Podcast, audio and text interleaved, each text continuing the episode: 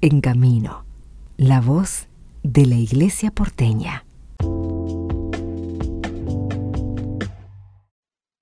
Conversamos con el padre Lucas Esmiriglia, él es vicedirector de la Escuela Madre de los Consagrados. Vamos a, contarles ahora un poco de qué se trata esta propuesta que ya hace muchos años eh, participa en la formación de eh, superiores y, la formación de los consagrados y sacerdotes. Así, Lucas, no, no me equivoqué, ¿no?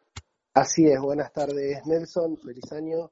Y sí, es una escuela, que nosotros le hicimos una escuela para formadores, es decir, destinada a, a sacerdotes, a religiosos, religiosas, que se dedican y realizan su misión en el ámbito de la formación sea en seminarios diocesanos, sea en noviciados, en postulantados, en distintas etapas, y que desempeñan su servicio a la Iglesia a través de acompañando a otros en la formación.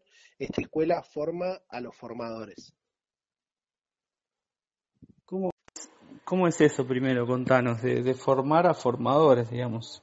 En algún punto esta, esta tarea eh, podría hasta, hasta llamarse, si uno piensa en, en la lógica de las parroquias, eh, súper desde, desde, no sé, súper oculta o súper poco conocida y sin embargo tiene impacto enorme en, la tarea pastoral de la iglesia. Bueno, tal cual, es como una misión eh, escondida, incluso imagínate que se hace esta escuela en enero, porque somos todas personas que nos dedicamos a ámbitos de la formación durante el año, pero que dedicamos también porque creemos en esta misión los veranos a encontrarnos durante un mes y a poder dar clases eh, durante tres años para poder eh, sostener y acompañar a personas que durante el año llevan esa misión, pero que muchas veces eh, uno o que uno descubre en la tarea que necesitas una, una especialización, digamos, como una mirada que integra a la persona, unas herramientas que pueda comprender las problemáticas que, con las que uno entra a una casa de formación y después sobre todo ir eh, conociendo de procesos pedagógicos para ir acompañando esos procesos de crecimiento y de formación de, personas que quieren en su vida eh, entregarse totalmente a Dios. Sí, bueno, ahí para conversar se me ocurren muchísimas preguntas respecto de esto, ¿no? De, lo que decís, o sea, ¿qué, qué aspectos de la persona pueden o, son trabajados en, en orden a, poder acompañar este, estas entregas, digamos, de, consagración a Dios. Bien, como hay, hay dos instancias, ¿no? O sea, por un lado estamos el equipo de profesores y, el equipo directivo de la escuela, que gran parte somos psicólogos, yo soy psicólogo además de sacerdote, eh, y que en el proceso previo a la escuela hay todo un proceso de selección para ver eh, cómo es el perfil de esta persona, consagrado sacerdote, un perfil para acompañar a otros. Entonces, que tenga una identidad clara, que sea una persona capaz de establecer relaciones, que sea una persona con capaz de tolerancia al estrés, porque son situaciones en la formación que uno tiene que decidir muchas veces sobre la vida de otros. Entonces, que a nivel de, la persona eh, pueda, pueda tener recursos, decimos, para llevar adelante un programa de formación que es exigente.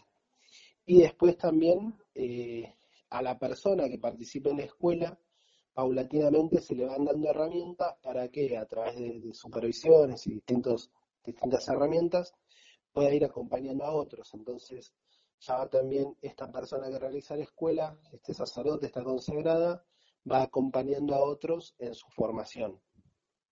Y nosotros vamos de algún modo supervisándolo. Sí, este, extraordinario. Eh, ¿Cómo ves hoy la actualidad de, la formación de los, de los sacerdotes? En nuestra iglesia en Argentina hubo un cambio reciente en los seminarios, pero bueno, ¿cómo, cómo ves eh, esta, eh, los desafíos desde este tiempo? creo que, en los seminarios está habiendo como un descubrimiento de la persona por sobre la, la estructura y eso va eh, llevando a procesos cada vez más personalizados, a, recuperar el acompañamiento, a recuperar la dirección espiritual, eh, a tratar de comprender y no juzgar, a no ser tan directivos, sino más, perdón, de, de poder ayudando a la persona que tome opciones porque cree en los valores que asume para su vida. Creo que eso en los seminarios se está logrando, de ambientes más familiares o más cercanía.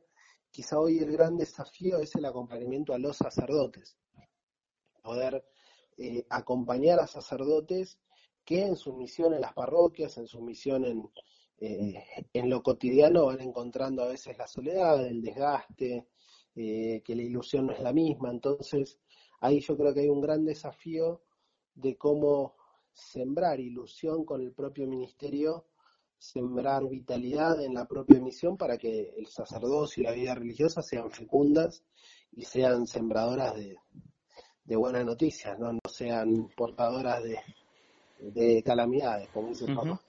Sí, eh, te pregunto de manera también misionera porque, bueno, quizás este, este audio lo esté escuchando por Spotify o por alguna plataforma alguien que por ahí tiene la, el deseo de entregar su vida a Dios y bueno, se encuentra con un montón de, de preguntas que después van a ser las que se vuelquen en su, en su proceso. Este, hoy, ¿desde dónde parte esa decisión de, de consagración?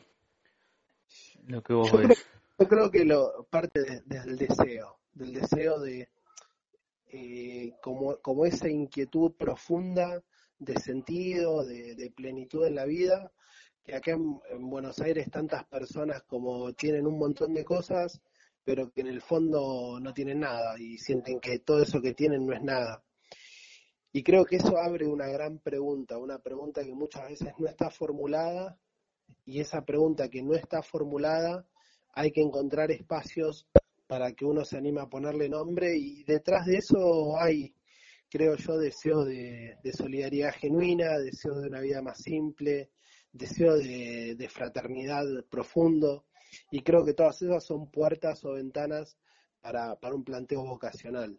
Ahí me gusta pensar, eh, como decía Lacan, eh, nosotros nos transmiten el lenguaje pero cada uno está llamado a hacer poesía con el lenguaje que recibió. Y de poesía no hay dos, no hay dos iguales. Entonces, cuando nos animamos a, a construir la poesía que es cada uno con el lenguaje que es común y que hemos recibido, podemos hacer que nuestra vocación sea algo único y que valga la pena vivir la plenitud. ¿Cuál es el plus? Vos sos psicólogo, lo dijiste, el plus a la, a la profesión y en esto, en este caso es muy, muy concreto el, hablabas de, de, todo el proceso pedagógico, de, la formación y, y, no solo pedagógico, sino también pastoral. Mucho de la formación, como dijiste, en, ese, en esa etapa de misiones, escuchar y, y ver no solo la, las capacidades técnicas, si se quiere, de un formador, sino su experiencia de vida, su proceso que definitivamente se va entrelazando con, con la capacidad técnica que, que va sucediendo, ¿no? La, hice muy compleja, pero la pregunta es eso, ¿no? ¿Qué, a, tu profesión, ¿qué plus le da el hecho de, que esto es, es un trabajo pastoral también y tiene que ver con, con algo que, muchas veces desconocemos, que es el obrar de Dios. Eh, vamos, teniendo vestigio y demás, pero no vemos la película completa. Tal cual. Bueno, yo creo que eso, Nelson, ahí vos intuís la respuesta, ¿no? Como eh, no somos, no hacemos arqueología de la persona, sino que somos misterio y en ese misterio vamos pisando de a poquito. Y en lo que la psicología puede decirnos es, es algo muy pequeño, pero que es una contribución para, pero sabemos que es una palabra anteúltima, porque después somos misterio y nos abrimos a Dios y Dios nos envuelve, y eso es lo lindo, cuando uno eh, cree que tiene la palabra sobre uno mismo porque ya entendió, ya te cayó la ficha, poder decir, bueno, esto eh, no es lo último, porque sobre esto Dios tiene algo más para decir.